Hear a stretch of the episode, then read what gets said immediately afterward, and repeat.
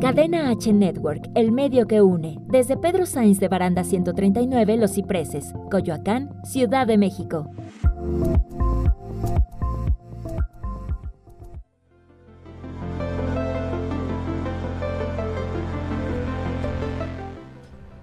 Hola, ¿qué tal? Muy buenas tardes. ¿Cómo estás tú del otro lado del micrófono, del otro lado de tu bocina, del otro lado de tu celular, del otro lado de tu computadora? Espero que muy, muy, muy bien. Te saludamos con mucho gusto Rocío Caballero y e Iván Megon, eh, unos servidores, y vamos ahora a tratar el tema de abundancia y abundancia y abastecimiento personal. ¿Verdad, Rocío? Así es, eh, Iván, vamos a tratar de profundizar en esos temas que son tan importantes en todo momento de nuestras vidas. Y bueno, pues vamos a empezar entonces. Si tú quieres eh, saber qué onda con esto del abastecimiento personal desde la parte del pensamiento y de la conciencia, no te vayas, quédate, quédate aquí en tu programa Conciencia Consciente, aquí por Cadena H, el medio que une.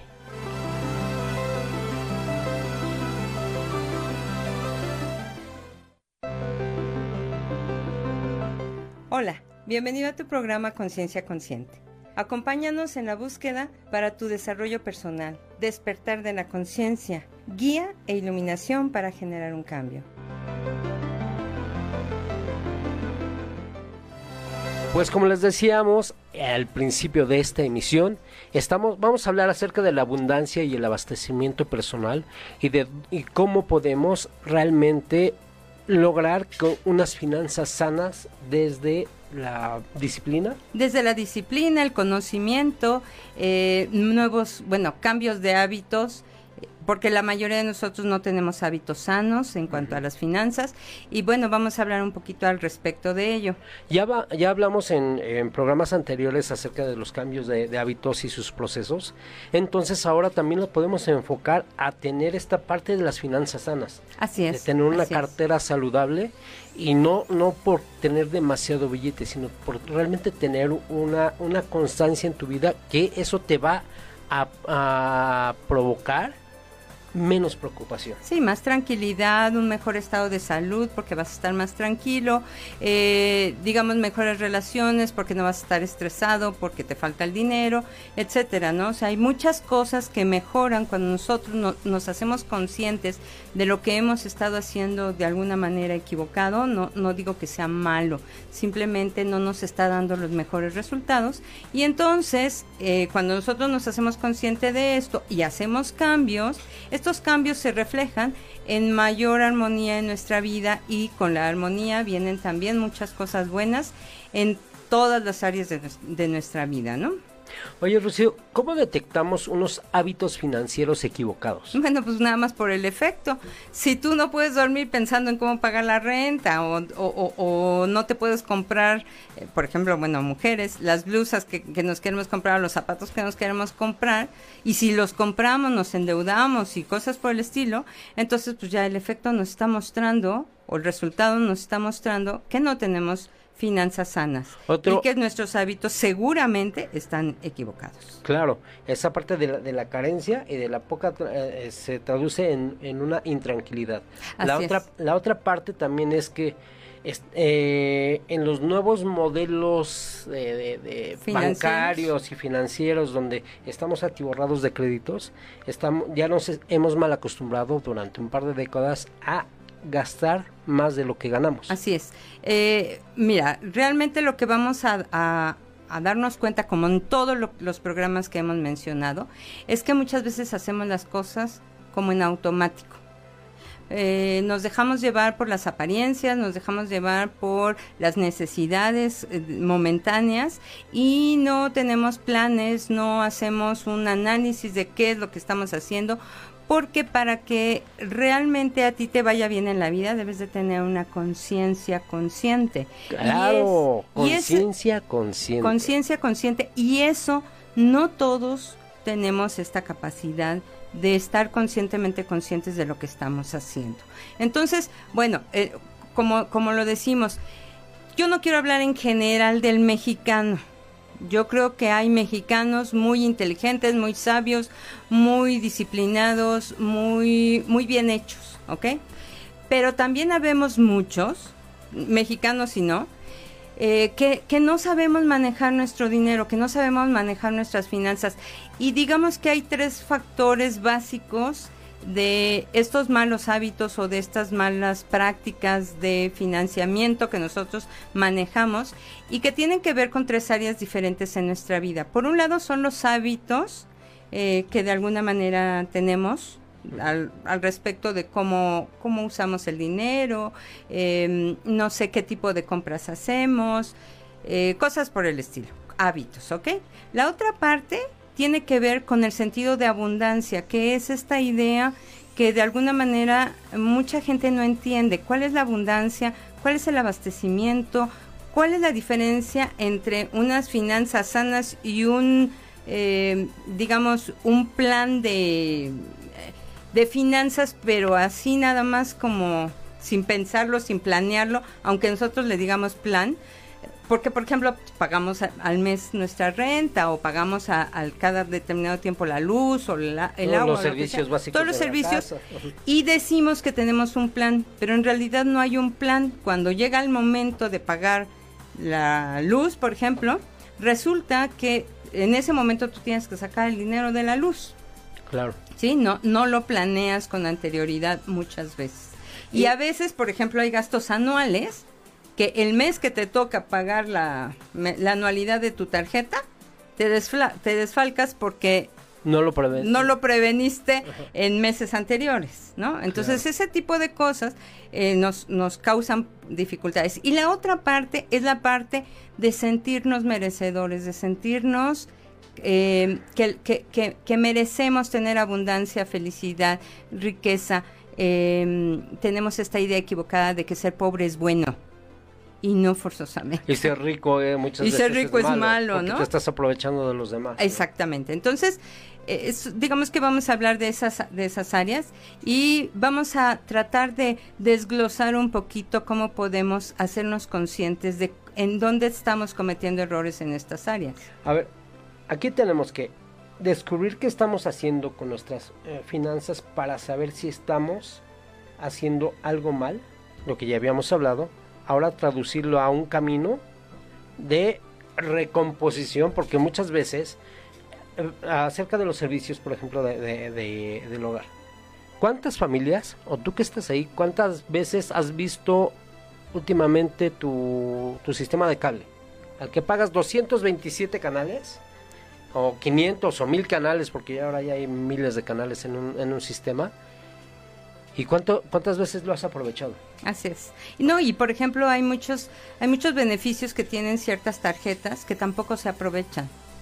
Y la gente paga por ello, pero no tiene beneficios de, de eso que está pagando. Entonces, también hay que saber, a veces tenemos dos o tres tarjetas y hay tarjetas que cobran más intereses y porque nos gusta más, porque nos acomoda mejor el banco, por la razón que sea, utilizamos más esa. Eh, es, aprovechar todo lo que realmente adquieres. Por ejemplo, muchas veces una, una cucharita de madera que le, compras a un artesano, dices, ay, 40 pesos esta cucharita, pero esa, esa cucharita te puede servir 10 años y 10 años bien. Así es. Y muchas veces no no, no, no consumes bien otras cosas que pagas muchísimo más caro. Así es, así es. Tener como una conciencia del gasto. De todo. Hay, hay, que, hay que englobar, digamos, todas las áreas que, que tienen que ver con nuestras finanzas.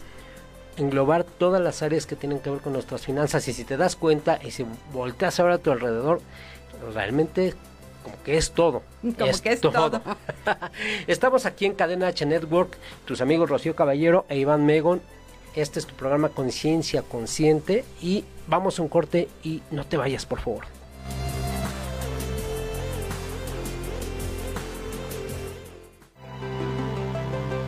Vamos a un corte. Conciencia Consciente.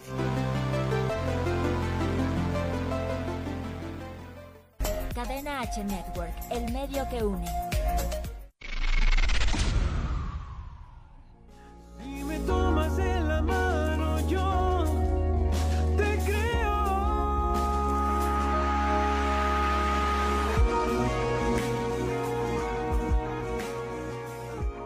Hola, ¿qué tal? Yo soy Iván Rosa. Los invito a que escuchen Cadena H. Vamos a estar hablando de muchos temas interesantes. Voy a estar compartiendo un poco de mi música. Un abrazo para todos.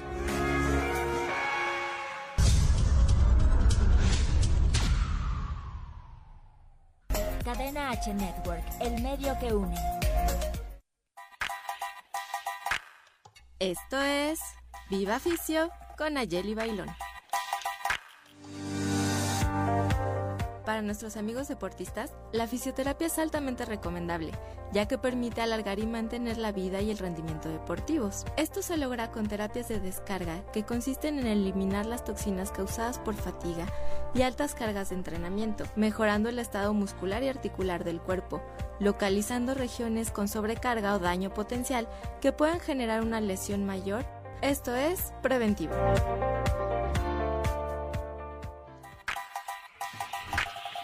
Esto fue Viva Ficio con Ayeli Bailón.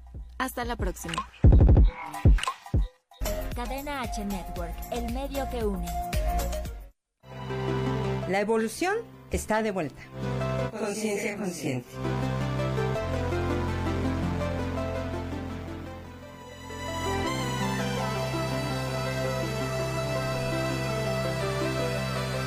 Pues bienvenidos de vuelta a su programa.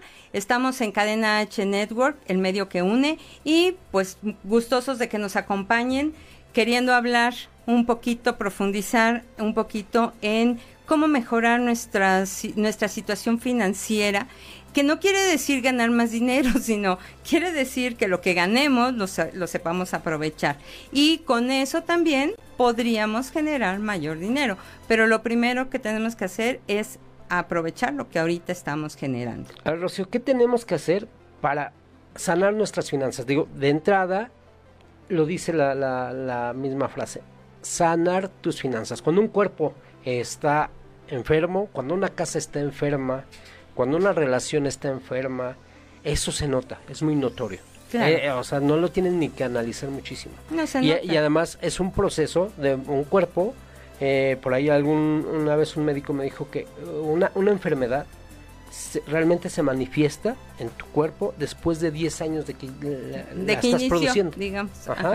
Entonces, en las cuestiones financieras, no de un mes para acá, ni de la pandemia para acá muchas veces, eh, eh, es, una situación completamente eh, extraordinaria la que estamos viviendo, pero muchas veces esta situación financiera, a los que se prepararon, todavía viven bien. Así es, exacto.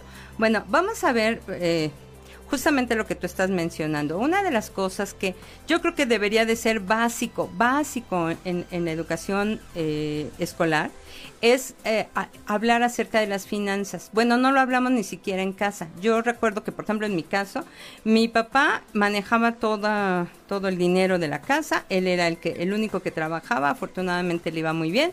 Pero si había problemas, nosotros no nos enterábamos. Si iba a haber una inversión, no se nos consultaba. Si había ganancias y se tenía que hacer determinadas cosas, no se nos preguntaba qué hacer, ni se nos compartía nada, ni nada. Y si había problemas, pues nada más no pidan, ahorita no hay dinero. Entonces, no hay una educación financiera eh, habitual en las familias. No se habla de dinero en las comidas, por ejemplo. Y alguna vez escuché una conferencia en donde no recuerdo el, conferencista, pero él mencionaba que en su familia nunca se había hablado al respecto de las finanzas. Eh, mientras él fue joven. Después se hizo millonario y empezó a tratar con gente millonaria. Cuando iba a las comidas con esta gente millonaria, se daba cuenta que en la mesa justamente entre los padres y los hijos había comentarios acerca de cómo iban a manejar las finanzas. Entonces, oye, pues es que vamos a invertir, vamos a construir, vamos a hacer, vamos a el otro, ¿tú qué opinas? ¿Qué piensas? Y resultaba que pues los miembros de la familia era gente exitosa económicamente, hablando al menos de eso, ¿no? Entonces, ¿qué tenemos que hacer? Pues empezar a cambiar eso porque mucha gente quiere ser rica pero no quiere hablar del dinero, quiere ser rica pero no quiere saber nada del dinero, quiere ser rica pero le da miedo el dinero o... O ah, incluso en familia quisiera hacerlo solo. Ah, sí, sí, y sí. cuando temas de, seguridad, temas económicos, temas de, amor en la familia, eso se tiene que, tratar. Y si estamos en la, para empezar, si estamos en el celular cada quien y, y quieres tú trabajar solo y empujar la carreta solo. Eh, no, pues, o sea, es, es, mucho más difícil. Entonces, una parte es la parte eh, de educación. no se nos enseña a manejar el dinero. No se por ejemplo, en mi caso, yo tengo una nieta, de, ah, va a cumplir 10 años, pronto, muy pronto. Pero bueno, ella desde muy pequeñita, pues recibe dinero, obviamente, lo que nosotros le llamamos domingo, pues de la familia. Y recibe 10 pesos, 20 pesos, 50 pesos, a veces un poquito más, pero recibe más o menos dinero de varias personas. Y desde que era muy pequeñita, su mamá le decía, a ver, sí, la mitad es para ti y la otra mitad es para pagar impuestos. Ay, mamá, pero es para pagar impuestos. Entonces, mi hija le cobra de impuestos el 50% de lo que recibe. Oye, el 50%. Es un montón. Oye. Pero, pero dice, a ver, estos impuestos, este dinero que tú estás ahorrando va a ser para tu bienestar. Entonces, después de un determinado tiempo, con estos impuestos tú vas a poder mejorar tu recámara o vas a poder mejorar tu ropa o vas a poder mejorar, eh, no sé, alguna cosa o comprarte algún juguete que no te puedes comprar con 50 pesos, ¿no? Claro. Entonces su primer compra de mi nieta fue su bicicleta. Y, cuando su, primer compra de impuestos. De impuestos. Y cuando compró su bicicleta de impuestos, se, estaba feliz porque decía, yo me la compré con mi dinero, con lo que yo tenía, para mi beneficio. Entonces, por ejemplo, a los niños no se les acostumbra a hablar de impuestos desde que son pequeñitos. Ya te enteras cuando sales de la escuela y dices, ay, en la torre, ah, que me tengo que dar de alta en hacienda y que, le, pagar, ¿no? y que le tengo que dar 16% de IVA y el ISR y, por qué tanto? Así es. Bueno, entonces no te acostumbras, o sea, más bien no estás acostumbrado y entonces te cuesta mucho trabajo pagar impuestos. E, esa parte financiera en donde te enseñan a presupuestar, a ahorrar, a eh, hacer proyectos económicos como poner un negocio, como, eh, no sé, administrar lo que recibes y lo que gastas, tener un estado de cuenta, no sé, ese tipo de cosas no nos las enseñan. Yo me acuerdo que durante muchos años mi esposo también era el que trabajaba y ganaba el dinero para toda la familia y él es contador y me decía, no, pero a mí me haces un presupuesto de lo que se va a gastar en la casa, ¿no? Para que yo te pueda dar lo que necesitas para que se haga. Entonces yo a mí me dio a entender, hacía mis presupuestos y demás, y eso a la larga me fue sirviendo, ¿ok? Pero al mismo tiempo había muchas cosas que no, no entendía, que no sabía cómo funcionaban. Y cuando empezamos a tener problemas financieros hace unos 17 años más o menos, tuvimos serios problemas financieros.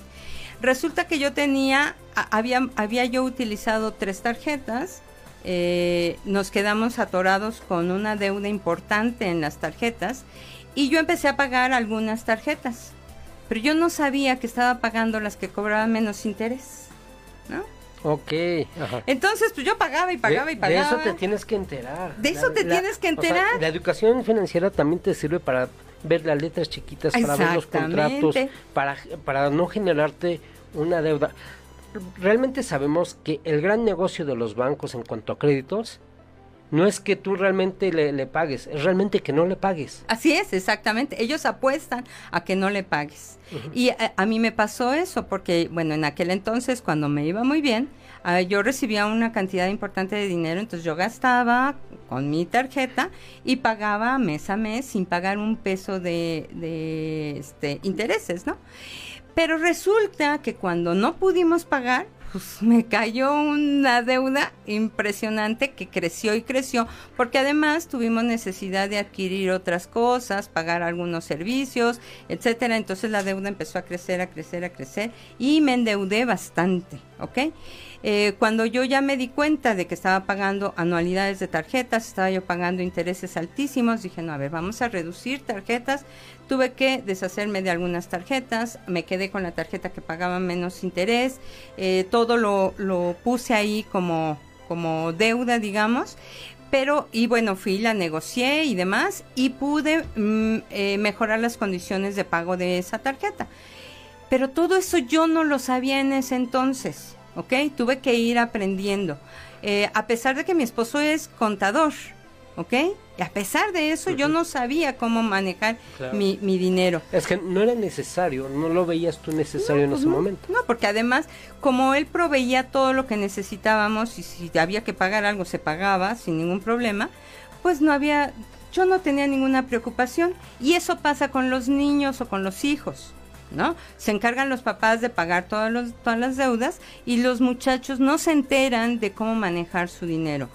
Yo, digamos, no era una niña ni una adolescente, ni mucho menos, pero como dependía completamente de mi esposo, pues no tenía yo interés en saber acerca de las finanzas. Realmente no te habías hecho una conciencia consciente acerca del hecho de poder generar un gasto sustentable, un gasto y fíjate, a pesar, acorde a la situación económica. Y, y, fíjate, a pesar de todo, sí hacía, sí sabía yo hacer presupuestos y sí había ciertos, ciertos eh, planes que hacíamos para que el dinero uh, fuera suficiente y rindiera lo suficiente. O sea, a pesar de todo, yo de todos modos me endeudé y me endeudé muy seriamente, ¿ok? Sí, lo que, lo que es importante, ¿no? La, la, la cultura del consumo inservible o inteligente. Así es, Porque muchas veces, ah, ya no tengo olla express y, y la regalas. Regalas la olla express y a la persona a la que la regalas dice, ah, pues nada más le falta la válvula. Y la compra y, la compra y, tú, vas y compras otra olla express. Ajá, porque la viste muy bonita en esas tiendas departamentales a seis meses sin intereses y dices, sí la puedo y, Hay, y hay otro problema. Eh, el orden en la casa también es sumamente importante para las finanzas. Cuando tú no tienes orden y tienes perdido eh, no sé, por decirte algo, los clavos que vas a utilizar para arreglar el mueble que se te acaba de descomponer. Y aunque tengas clavos, como no los encuentras, vas y compras otros clavos. Resulta que después encuentras los que no habías encontrado y dices, ay, ahora tengo 20 clavos que ya no voy a utilizar, pero pues están aquí, ¿no? Y, esa parte también, por ejemplo, de, cuando ahorita que está sucediendo eh, en, en muchos hogares, en muchas casas, lamentablemente o afortunadamente, eso, eso depende de cómo lo veas y cómo lo trabajes. El, el asunto de me quedo sin trabajo, me acaban de liquidar, tengo 100 mil pesos. ¿Qué voy a hacer con estos 100 mil pesos? Uy, vámonos de vacaciones.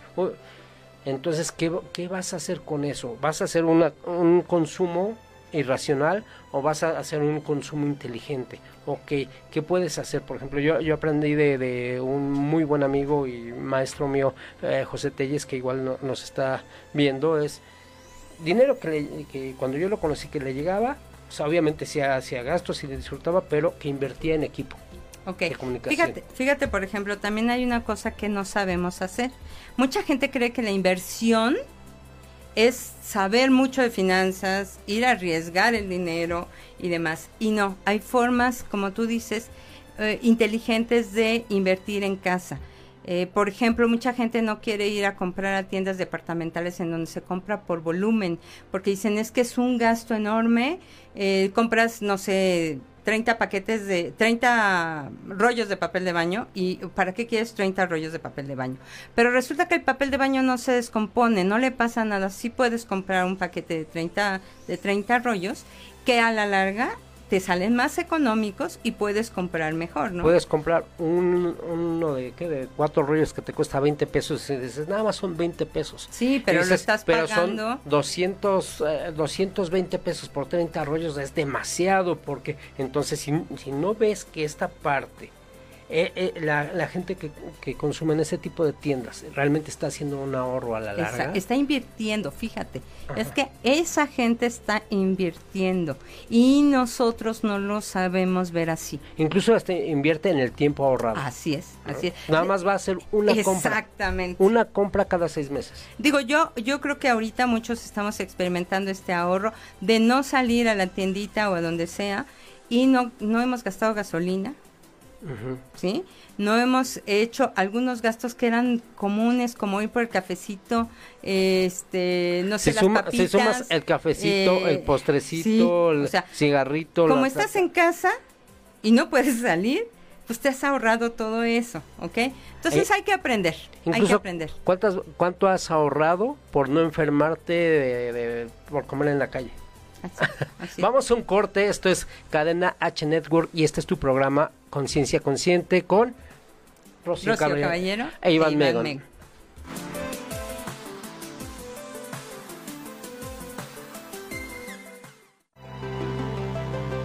Vamos a un corte. Conciencia consciente. Cadena H Network, el medio que une.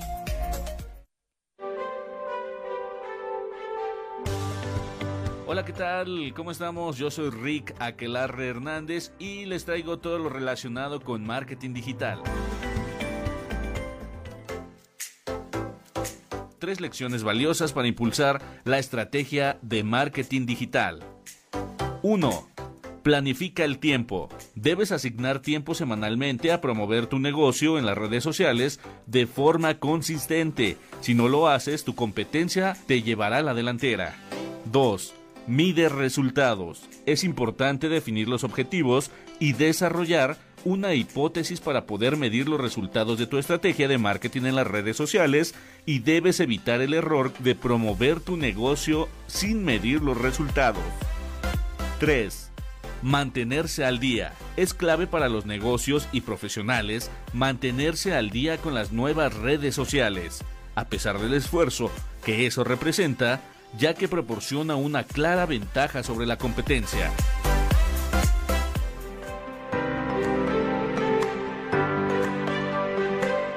Me despido, yo soy Rick. Hasta la próxima.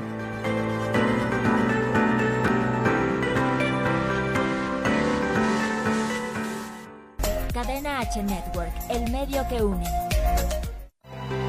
La evolución está de vuelta. Conciencia consciente.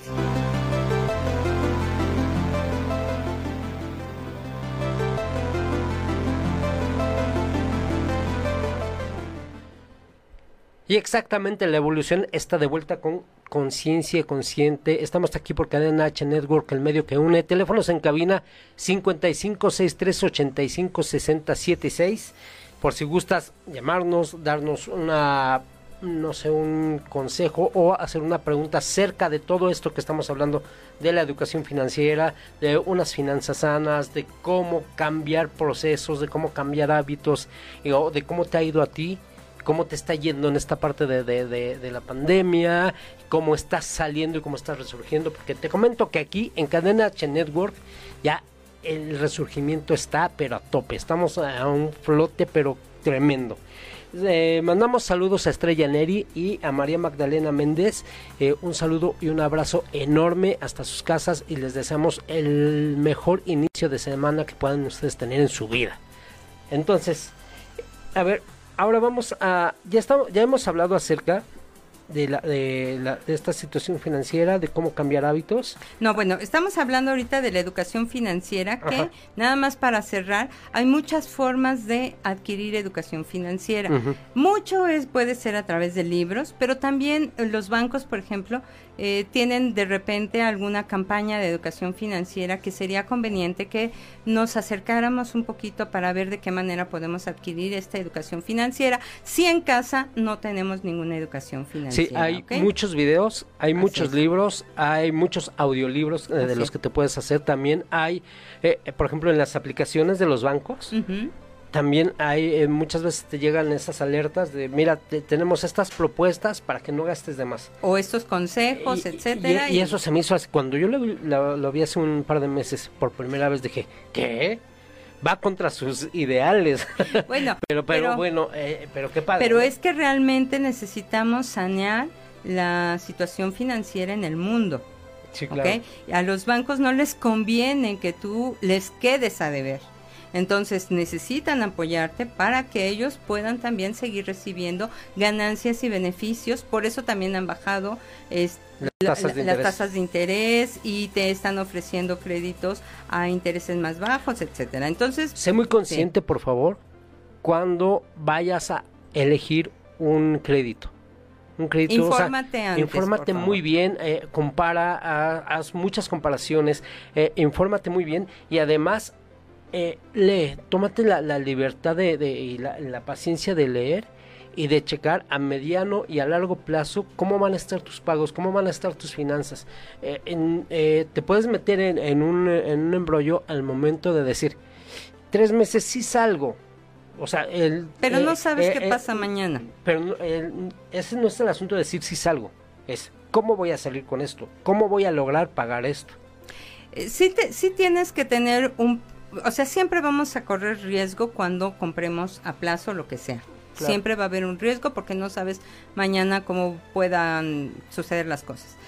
Pero siempre también se puede hacer un plan. Y cuando tú te atienes al plan que tú, que tú te has comprometido, difícilmente te encuentras en apuros para resolver tus compromisos. Entonces, bueno, si la parte financiera de educación, digamos, es, es accesible para todos, nada más que no todos la buscan. ¿Ok? Sí, claro. Entonces, bueno, nada más eh, infórmense, busquen, investiguen, aprendan de los expertos cómo manejar su dinero y les aseguro que van a encontrar mil libros que les pueden ayudar. O toma cursos. O toma cursos.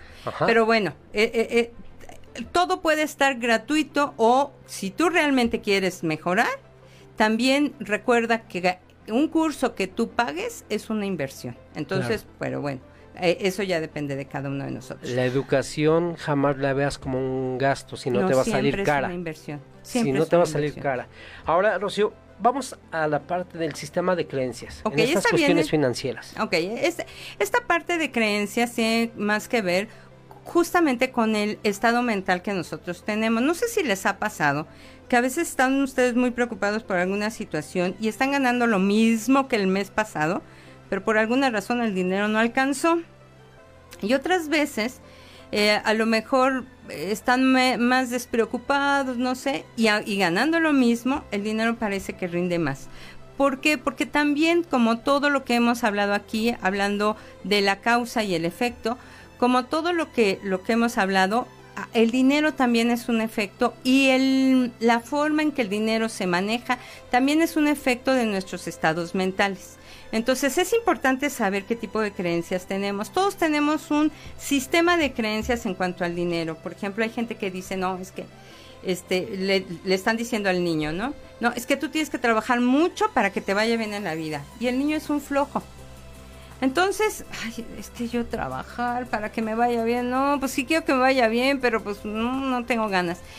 Y aunque en determinado momento hagan algo o tengan una excelente idea y pudieran generar recursos, como tienen la idea de que eso fue fácil y que no trabajaron tan duro, el dinero no les rinde o no les alcanza o no despegan en su en el éxito de ese proyecto que están iniciando. Entonces, es importante que observemos el, el sistema de creencia que estamos manejando. Yo quiero hacer mención de algunas creencias comunes, populares, que de alguna manera a mucha gente tienen atorada. Por ejemplo, la idea de que justamente se tiene que trabajar muy duro para que te vaya bien económicamente. Y vemos que la gente que trabaja muy duro, como pueden ser los obreros, como pueden ser los albañiles, este, las muchachas que hacen limpieza, trabajan muy duro y créanme que no les va tan bien como, como deberían de irles por el trabajo que hacen. Claro. Entonces, ¿qué quiere decir? Que no forzosamente trabajar más te hace tener mejores ingresos. Muchas veces la gente que trabaja menos, digamos, hablando de trabajo físico, trabajo de, de como dicen por ahí, de empujar el lápiz, em, ese, e, e, esa gente que no hace eso gana mejor. Por ejemplo, vemos en una empresa que el director gana mejor, que el, el gerente gana mejor que los, em, que los obreros o, eh, o, que los empleados de, de, de menos este rango. rango. Pero bueno, vemos que ganan mejor. ¿Por qué ganan mejor? Porque ellos utilizan eh, digamos, su pensamiento de una mejor manera. Incluso la gente que trabaja en el campo, hoy día hay muchos campesinos que siguen utilizando las técnicas de la colonia, ¿ok? Y siguen trabajando de la misma manera. Ahora vemos en campos eh, de cultivo de primer mundo, digamos, sistemas eh, automatizados de riego, vemos muchas otras cosas, muchos implementos que reducen el trabajo físico, pero que dan mejores resultados. porque se ponen a pensar cómo hacerlo mejor. Exacto. Y, está, por ejemplo, esa misma parte, pero de, con otros resultados, estos workaholic, los que son trabajo, trabajo, trabajo, trabajo, trabajo, trabajo, trabajo, trabajo, trabajo. A la a mediano tiempo o a la larga, ¿en qué se gastan mucho de ese dinero que en salud, en, salud, en terapias, en, terapias por la familia, en por divorcio, así es, así en, es. En salud, entonces, si te das cuenta que tampoco hay como un equilibrio en esa parte, o sea, te, la pasas trabajando, trabajando, porque eso, eso te dijeron, no, tienes que trabajar muchísimo, tienes que trabajar muchísimo, ¿para qué? Para que te, eh, para que tengas mucho dinero. Y necesariamente el que tengas mucho dinero no, no, no quiere decir que alcances o el éxito o la felicidad. No, exacto. Bueno, otra, otra creencia, otra, otra creencia muy popular es que el dinero no nace en los árboles y entonces no debes de pedirlo así, pedirlo, no, pues no. Y resulta que metafísicamente hablando, eh, para que algo ocurra, primero se tiene que tener no pedido, sino dado por hecho. Y una cosa, eh, hablando metafísicamente, es entender lo que es la, abundancia, que eso es un derecho divino que todo individuo tiene. Y otra cosa es el abastecimiento. Y vamos a ver cuál es la diferencia. Eh, tú, haz de cuenta que tú tienes una, una alacena llena de eh, comida, despensa, etcétera. Tú tienes esa alacena llena de todo lo necesario para tu vida.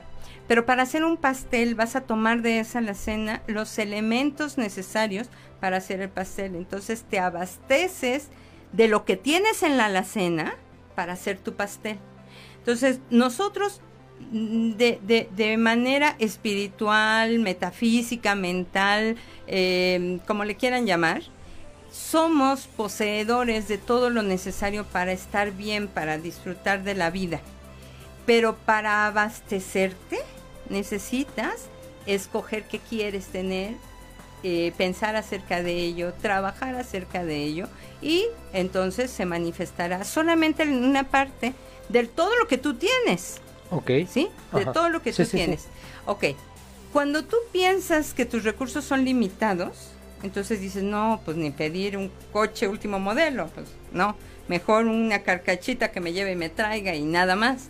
Resulta que no, realmente tú, tú podrías eh, tener en mente algo mucho más grande de lo que jamás te has imaginado si tú supieras que ya posees eso que está guardado, digamos, en tu alacena y que lo único que tienes que hacer es tomarlo y sacarlo de la alacena. Y, mira, y hay, hay otra, otra cosa que también va muy, va, va con eso que estás diciendo, que también es parte de, de las creencias.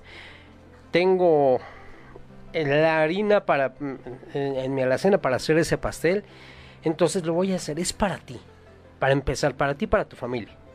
Entonces, tomas la, harina y dices, ay, en lugar de, gastarme la mitad, nada más un cuartito por si se me acaba. Ah, ah también. esa, es, una, esa es una idea muy equivocada que muchos tenemos con respecto al dinero o con respecto a los bienes.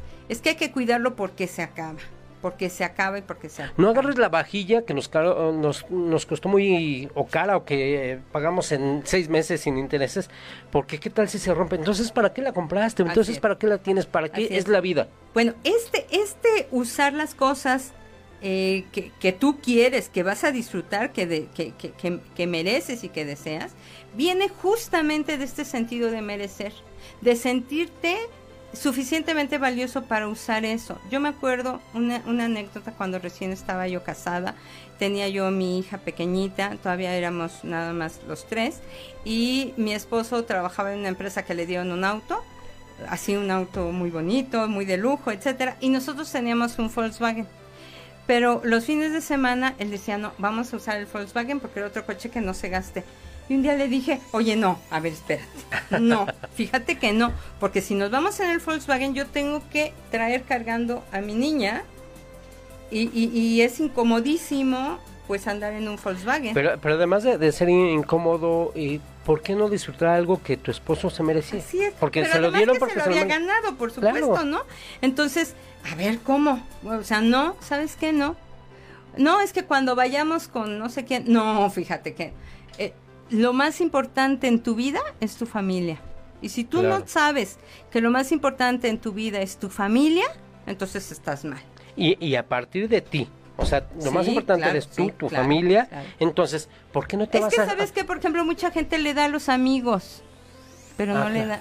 O sea, yo, te, yo tengo un compadre, bueno, no lo voy a echar de cabeza, pero bueno, tengo un compadre. Saludos al compadre. Saludos al compadre, pero que de alguna manera, él, él, por ejemplo, llegabas a visitarlo y te ofrecía todo, todo lo que, lo que tenía y más, y sacaba, iba a comprar pues bebida o lo que fuera necesario y te invitaba.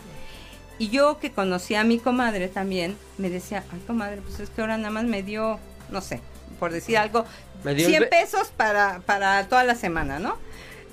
Oye, ¿cómo?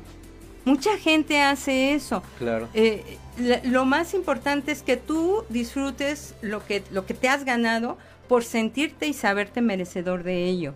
Y tenemos que ganar este sentido de merecer. ¿Y, cómo le puedes dar, a Rocío? ¿Por qué la gente luego le da mayor valor a gente que, no es su, de su núcleo primario, de la que supuestamente es, es, lo, más importante, ¿por qué la gente le da más valor? Te voy a decir, yo, yo pienso que... las creencias y las apariencias. Yo, yo pienso que es por ego. Ego en el sentido de que yo prefiero que la gente que no me conoce hable mal, digo, hable bien de mí, a que mi familia se queje de mí.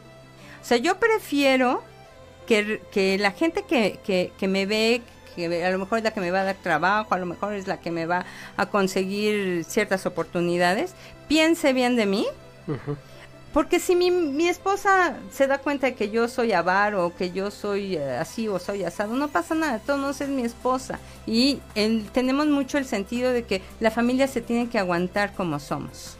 Sí, ya me conocen. Ya, me conocen, ya saben cómo soy. Entonces, este ego es querer quedar bien con los demás. Aparte de la educación que nos enseñaron a que los demás son más importantes, también es dar una imagen que muchas veces no es real, pero que tú quieres que la gente vea en ti. Ok. Entonces, Rocío, ¿cómo trabajo, cómo trabajamos nuestro estado mental para bien con el dinero que recibimos? Bueno, por ejemplo, con el dinero que recibimos, una cosa muy importante y que tiene que ver mucho con este sentido de, generar abundancia a través del pensamiento es estar agradecido y satisfecho por lo que estamos haciendo. Una de las cosas, uno de los muy malos hábitos que tenemos es que pagamos a veces las cosas con el sentido de que se nos va a acabar el dinero o, chin, tengo que pagar la luz. Y entonces lo hago de mala gana. Una actitud positiva ante el, beneficio que yo estoy pagando, porque estoy pagando un beneficio, esta actitud positiva, este pagar con gusto, este sentir que estoy invirtiendo, no que estoy gastando, hace que automáticamente muchas cosas en tu estado mental cambien. Fíjate que me, me ha tocado ver a muchos compadres en las plazas, en restaurantes y eso, que les toca pagar y hacen una cara porque pagan la comida, porque, porque pagan los zapatos de los hijos. Pues ya sé, ya que, ¿no? Se tiene que pagar. Y entonces, ¿cuál es el sentido de, de, eso? Para empezar, una de las cosas que creo que tampoco valoramos es que el dinero, por ahí dicen, es redondo para que circule, para que ruede, ¿ok? Y lo que nosotros damos, si lo damos con amor, con, con agradecimiento, con con un sentido de, que estoy haciendo un bien, siempre va a regresar a mí multiplicado. Entonces, una de las cosas y uno de los mejores consejos que les puedo dar es que siempre que paguen, paguen agradecidos por el servicio que están pagando, pero además háganlo con amor al que, al que le están dando ese dinero. Porque créanme que cuando pagamos con amor, automáticamente el universo nos devuelve eso que estamos dando multiplicado en, a lo mejor no propiamente en dinero, pero sí en mucho bien. Incluso ahí, ahí está también parte del cambio en cuestión financiera, en, en cuestión de mentalidad financiera. Y de creencias. Y de creencias. Sí, así es. Rocío, ¿a dónde vamos? Pues vamos a corte, nos encontramos ya prácticamente en el último bloque, pero pues nos los esperamos de vuelta para el siguiente y nos vemos aquí.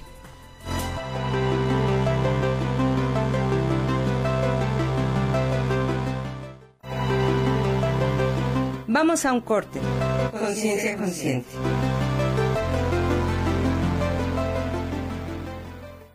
Cadena H Network, el medio que une. Hola, yo soy Rodrigo Mayorga, el Chiqui Drácula, y vas a necesitar audífonos los próximos 60 segundos.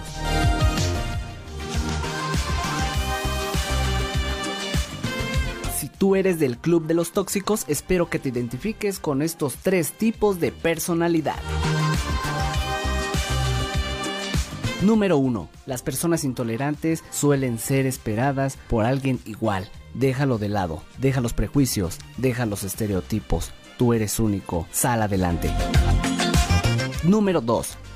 Los sociópatas son aquellas personas que carecen de empatía. Aléjate de ellas. No mereces algo así. Acércate a tu familia, a tus amigos, platícalo, involúcrate con las personas, aléjate de la violencia. Número 3 los neuróticos entran en un círculo social de conflictos constantes que pueden llegar hasta los golpes. Son inestables y les molesta hasta lo más mínimo. Aléjate de eso. O si entras en este tipo de situación, necesitarás ayuda profesional.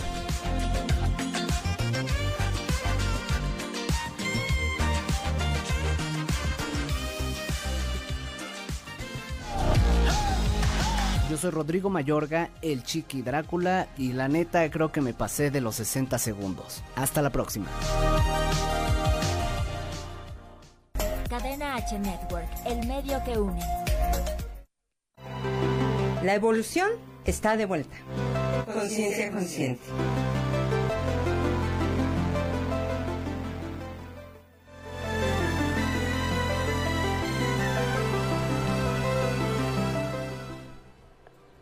Y estamos de vuelta en tu programa Conciencia Consciente aquí por cadena H Network, el medio que une. Teléfonos en cabina 5563-856076. Un saludo y un agradecimiento también a todo nuestro equipo de producción que ahorita están Rodrigo Mayorga está en controles, esta querida Blanquita Barrera está aquí en la parte del streaming, y haciendo y logrando que todo esto se escuche y que todo esto se vea y que todo esto llegue hacia ustedes. También está por, por allá nuestro coordinador de producción Ricardo Maqueda y el buen Ricardo Aquelarre. Están trabajando ahí juntos, haciendo cosas para todos ustedes. Entonces, bueno, vamos a hablar acerca de... Eh, ahora de los nuevos hábitos financieros, ¿no? Ok, bueno, mira, obviamente podemos hablar mucho, mucha teoría y podemos hablar muchas cosas eh, en cuanto a información, etcétera, pero nada puede hacer que cambie tu vida si no hay una actitud nueva en tu vida. ¿Esto qué quiere decir? Que los hábitos que tú te descubres que están equivocados, los tienes que cambiar. Mientras no hay cambios eh, prácticos, digamos, en nuestra vida, pues te podrás hacer consciente de que a lo mejor estás usando mal tu dinero, pero eso lo único que va a hacer va a ser hacerte sentir mal, a lo mejor más culpable de, de, la manera en que has manejado tu dinero y no te va a traer nada bueno. Entonces lo importante es implementar nuevos hábitos y estos nuevos hábitos pues obviamente se logran a través de llevar a cabo, por ejemplo, para quien quiera consultar a lo mejor algún libro. Los libros tienen muchos, muchos eh, elementos de práctica que podemos utilizar y bueno, yo quiero compartir algunos pequeños hábitos que podemos hacer de lo que yo he ido aprendiendo después de todo ese infortunio que yo pasé y créanme que me llevó muchos años corregir. Eh, pero bueno, una de las cosas que eh, les quiero compartir es algunos pequeños hábitos que yo fui adquiriendo a lo largo de este tiempo. Una de las cosas importantes que me di cuenta es que sí, sí, sabía yo más o menos hacer un presupuesto, pero no lo llevaba muy a cabo, ¿ok? Sí hacía el presupuesto, pero si se gastaba más o se gastaba menos, no pasaba nada, porque bueno, teníamos la fortuna de que nuestras finanzas eran estables y no había mayor problema. Cuando la situación se puso difícil, pues como yo no había llevado a cabo, aunque sabía hacer un presupuesto, pero yo no había llevado a cabo estrictamente eh, los planes del presupuesto que yo había hecho, pues me costó mucho trabajo llevarlo a cabo. Cuando me endeudé, pues una de las cosas que, que, que, traté de, de ir aprendiendo, pues fue cómo utilizar mis tarjetas, cómo cómo eh, hacer mejores inversiones, cómo solicitar mejores créditos, etcétera. Y, bueno, eh, ocurrieron muchas cosas. Incluso cómo, cómo utilizar la hacienda a tu favor, ¿no?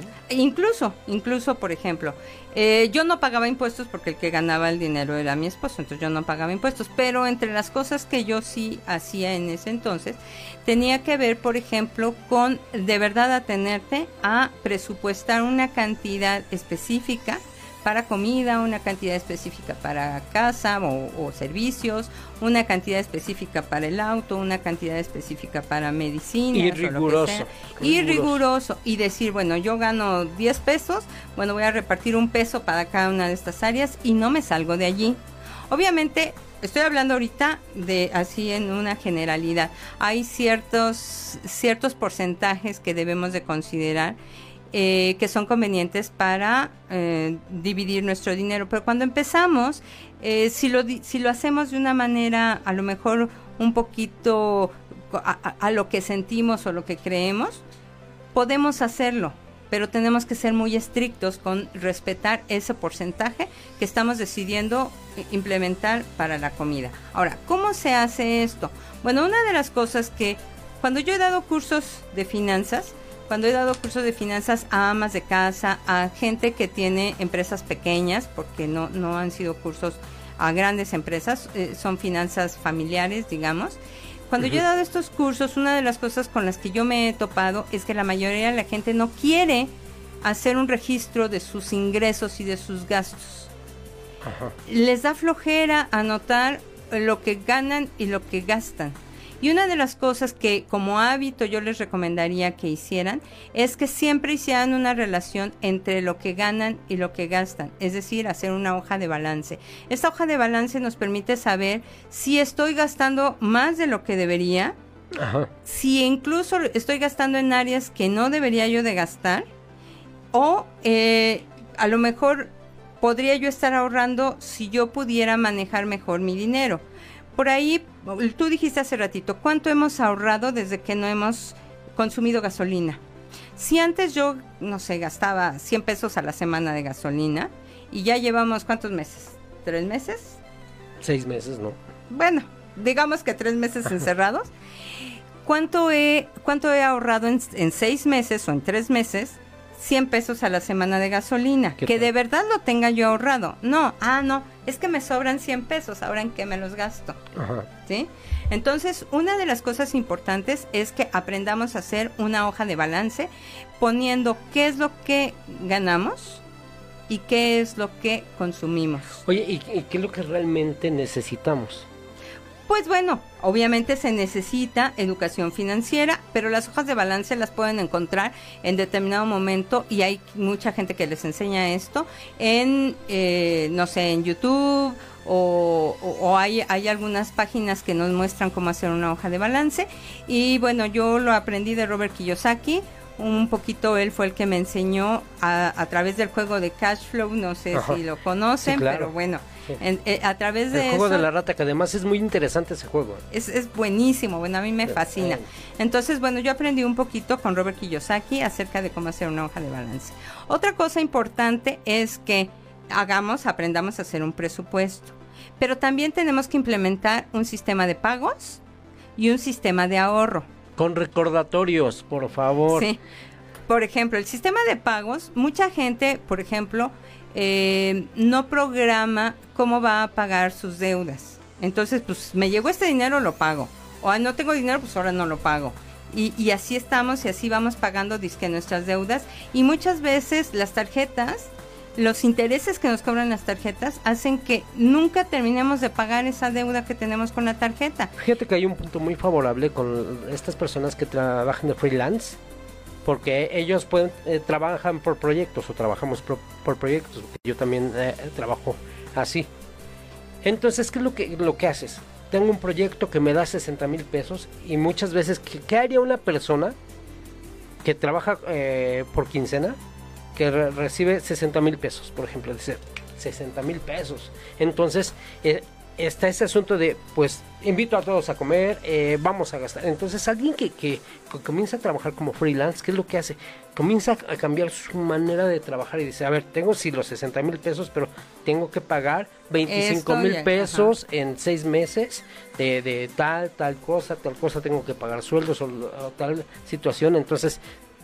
Eh, se, Fíjate que mucho, se reacostumbra. Mucho, mucho depende también de cómo sean nuestros ingresos. Si tú recibes dinero semanalmente, tú puedes organizar esos recursos de una cierta manera. Pero si los recibes así como tú dices, después de un proyecto que te puede durar a veces tres meses, a veces te puede durar seis meses o lo que sea, tú tienes que hacer un presupuesto por esos seis meses de trabajo que vas a hacer y luego a lo mejor te vas a tardar otros tres meses para volver a tener un ingreso, como puede ser la gente que trabaja con bienes raíces, como puede ser la gente que trabaja así, este, por, a destajo, lo que le llamamos. Eh, o sea, ese tipo de cosas necesitan organizar su dinero. Y son, muchas veces ya esos son tres meses de colchón, pero no son para gastar. No son para gastarlos. Y mucha gente dice, ay, ahorita me llegó mucho dinero, hacemos la fiesta de 15 años, ¿no? Entonces, no, realmente tenemos que adquirir el hábito de organizar el dinero que estamos recibiendo para que se extienda a lo largo de una temporada de tiempo. Bueno, todo esto y mucho más vas a poder tú encontrar en un curso, ya, tenemos muy poquito tiempo, pero vamos a, hablar de un curso que, estás haciendo, ¿no? Estamos pensando en hacer justamente un curso que hable un poquito de estas tres áreas. Por un lado, la parte eh, de, de, educación financiera, que tiene que ver justamente con aprender a hacer una hoja de balance, a llevar a cabo un presupuesto semanal, mensual, semestral y anual, ¿ok? Eh, también que queremos de alguna manera profundizar un poquito en las creencias individuales de cada, de cada uno de los integrantes para que de manera individual trabajen con sus propias creencias, que las destruyan para tener un, un sistema de creencias que sea favorecedor en, el desarrollo de una empresa, en el desarrollo de, de, las finanzas familiares. Por ejemplo, yo mucho he trabajado con amas de casa que dicen, es que yo no sé organizar mi dinero en casa. Yo nunca estudié, yo nunca supe nunca y, y te vas a dar cuenta lo buena que eres, lo buena que eres organizando. No, y te voy a decir que muchas veces las mujeres aprenden a organizar más el dinero que los hombres, que creen de alguna manera que cuando ganan pueden tener... Este, la verdad sobre... No, y que pueden hacer uso de eso indiscriminadamente cuando en determinado momento las mujeres tienen que repartir el dinero durante todo un mes, ¿no? Entonces, a veces te quitas también ese, esa, ese error de creencia de que tú no puedes. Ok. ¿Sí? Entonces vamos a estar hablando, vas a estar hablando acerca de, esto. Vamos a, en los próximos programas les vamos a dar más información. Está una fecha 23 de septiembre para comenzar este curso. Eh, no te lo pierdas. Eh, si gustas información puedes, puedes pedirla aquí en Facebook Live, puedes pedirla eh, aquí en el teléfono 55 63 85 6076 y vamos a ir calentando también toda, toda esta parte del curso para que se vayan enterando y, y de verdad tenemos que hacer cambio de hábitos, cambio de creencias y tener unas finanzas sanas. Tenemos, sí, realmente eh, nos va a dar más tranquilidad y créanme que cuando tú estás tranquilo, la vida se ve totalmente diferente. Rocío, se nos acabó el tiempo. Se nos acabó el tiempo, Iván. Como siempre, nos quedamos con muchas ganas de seguir compartiendo. Pero muchas gracias por su compañía. Saludos a todos los que nos, nos escuchan, nos, nos acompañan semana con semana. Muchas gracias por su confianza. Y pues bueno, nos vemos para la próxima semana. Nos vemos la próxima semana. Esto fue Conciencia Consciente con Rocío Caballero e Iván Megon. Muchas gracias y tengan excelente semana.